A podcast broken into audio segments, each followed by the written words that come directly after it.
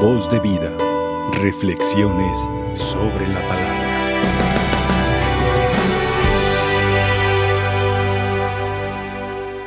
Hermanos, hemos escuchado en el libro del profeta Isaías un fuerte reclamo que cualquier parecido con la realidad no es mera coincidencia.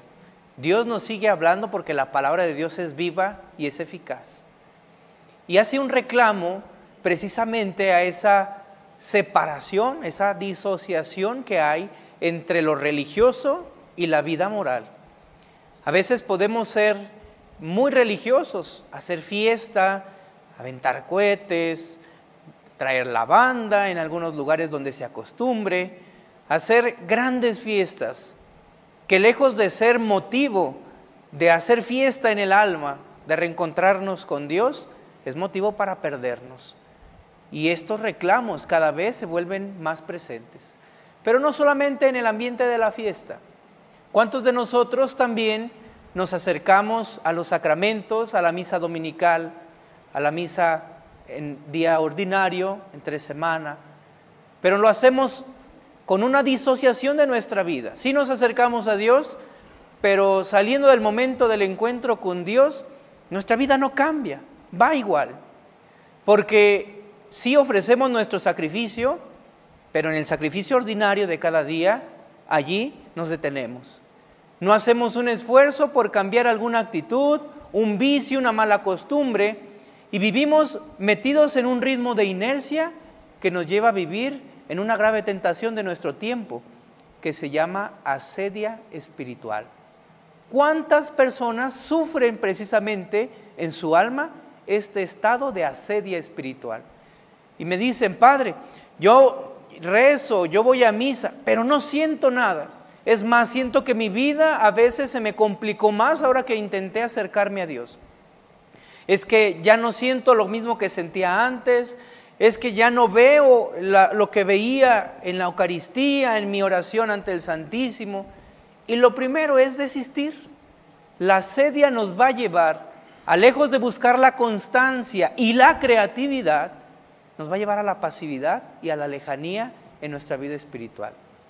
Pues hermanos, el santo que celebramos hoy, San Benito, este hombre supo identificar en su tiempo esta necesidad de volver a Dios, pero de hacer cosas fuera de lo común. ¿Por qué?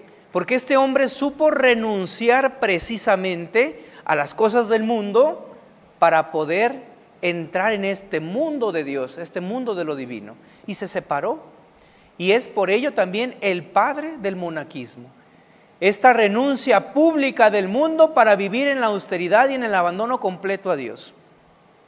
Pero hermanos, Quizá no todos tengamos esta vocación a la vida monástica, pero sí estamos llamados a la totalidad del seguimiento de Cristo. Todos estamos llamados a seguir a Cristo. Yo leía unas palabras que se me clavaron en el corazón, en la memoria, cuando leía en un libro que se llama Meditaciones sobre la Fe, decía, tenemos un Dios celoso que no se fija en lo que le pones en el altar, sino en lo que te reservas para ti.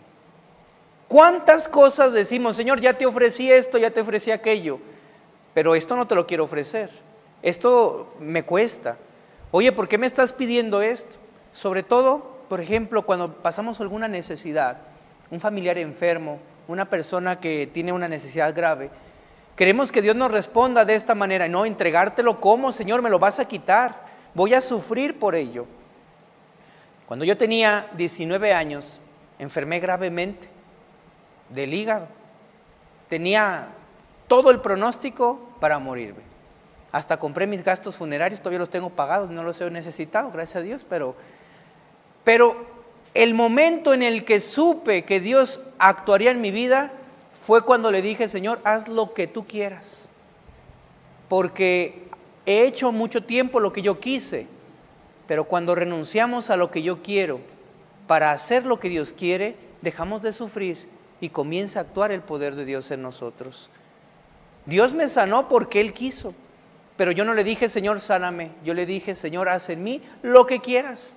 Si me quieres curar, cúrame, sé que puedes hacerlo. Si me quieres enfermo, dame lo necesario para llevar con amor esta enfermedad. Y si me quieres llevar, que sea contigo, no me lleves para otro lado. Y el abandono completo a la voluntad de Dios es lo que hace que la acción de Dios inunde nuestra vida. Tenemos un Dios celoso que quiere el todo de nosotros, no porque sea envidioso, sino porque cuando le ponemos nuestro todo, que es nada, Él con su todo hace mucho en nuestra vida. Por ello es que esta apertura a la donación, al abandono, nos hará robustecer nuestro espíritu para salir de este espíritu de asedia. Nos hará reavivar nuestra fe para que no sea una fe de cumplimiento, cumplo y miento, donde ya no hay una unidad entre lo que celebro y lo que vivo. Y nos llevará a vivir una fe auténtica, una fe que es capaz de seguir a Cristo por sobre todas las cosas, amarlo por sobre todas las cosas y saberle dejar en sus manos todas las cosas que San Benito, que nos ha puesto este ejemplo de abandono y de pertenencia total a la voluntad de Dios, interceda por nosotros y nos ayude también a ser auténticos en nuestra ofrenda, pero más aún en el seguimiento de nuestro Señor. Que así sea. Voz de vida. Reflexiones sobre la palabra.